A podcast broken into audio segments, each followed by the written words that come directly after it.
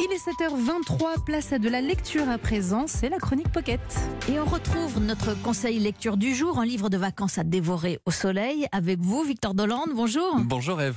Pour cette dernière chronique de l'été, un conseil peut-être pour ceux qui ne partiraient en vacances que maintenant. Vous avez choisi un roman touchant de Françoise Bourdin, Si loin, si proche. Oui, ce roman est la suite de Grande Paradiso. Je vous en avais d'ailleurs parlé l'été dernier à ce micro, mais pas de panique. Hein. Si vous n'avez pas lu le premier volet, vous ne serez absolument pas perdu. Laissez-moi vous restituer l'histoire. Après avoir hérité des terres de son grand-père dans le Jura, Lorenzo y construit un parc animalier, le rêve de toute une vie qui va en plus lui permettre de renouer le contact avec la belle Julia, son amour de jeunesse. Dans Si loin, si proche, Lorenzo continue son combat pour cette réserve, sauf qu'un jour, il reçoit un message d'un ancien camarade de promotion de son école vétérinaire qui l'invite à visiter la réserve de Samburu au Kenya. Lorenzo ne peut résister à une telle offre, il part. Mais ce voyage va lui faire réaliser beaucoup de choses, comme l'explique Françoise Bourdin. L'éloignement est toujours un problème quand on s'aime. On se pose plein de questions et vraiment, Julia en veut à Lorenzo d'être parti là-bas à Samburu au Kenya. Et puis, euh, et puis il lui manque. Le bon vieux proverbe loin des yeux, loin du cœur n'est pas du tout vrai pour mes héros.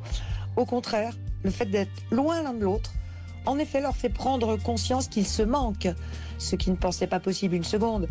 Et qu'aujourd'hui, c'est plus seulement des relations de travail que Lorenzo voudrait avoir avec Julia. Et Françoise Bourdin construit son roman sur le paradoxe suivant. D'un côté, Lorenzo vit son rêve. Il observe tous ces animaux sauvages dans la nature la plus brute qui existe. Et d'un autre côté, cet éloignement avec Julia est chaque jour un peu plus douloureux. Françoise Bourdin retranscrit parfaitement cette tension intérieure qui déchire Lorenzo le choix quasi inextricable entre l'amour et les ambitions professionnelles. Et dans ce roman, et comme souvent dans les livres de Françoise Bourdin, les problèmes de famille ne sont jamais très loin, vous nous dites. Oui, du côté de Lorenzo, les non-dits lui compliquent un peu plus la vie, mais je m'arrête là, je ne vous en dis pas plus. Une chose est sûre, ce thème de la famille, Françoise Bourdin le maîtrise à merveille.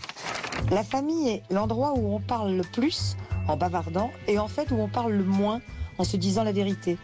Dans chaque famille, il y a des non-dits il y a des conflits, les choses pèsent. Finalement, une famille, c'est une petite société en réduction, avec les mêmes enjeux, les mêmes jalousies et les mêmes secrets. Si loin, si proche, c'est aussi une magnifique déclaration d'amour à la nature, un roman aussi sur l'urgence mmh. écologique. Un éléphant meurt tous les quarts d'heure en Afrique, on ne peut plus rester indifférent, crie Françoise Bourdin. À travers ce livre, elle met en avant également le rôle indispensable, selon elle, des réserves animalières dans la protection et la préservation des espèces menacées. Merci beaucoup Victor pour ce conseil lecture d'été. On rappelle le titre du livre, Si loin, si proche, de Françoise Bourdin. C'est aux éditions Pocket. Merci et à bientôt. À bientôt Eve.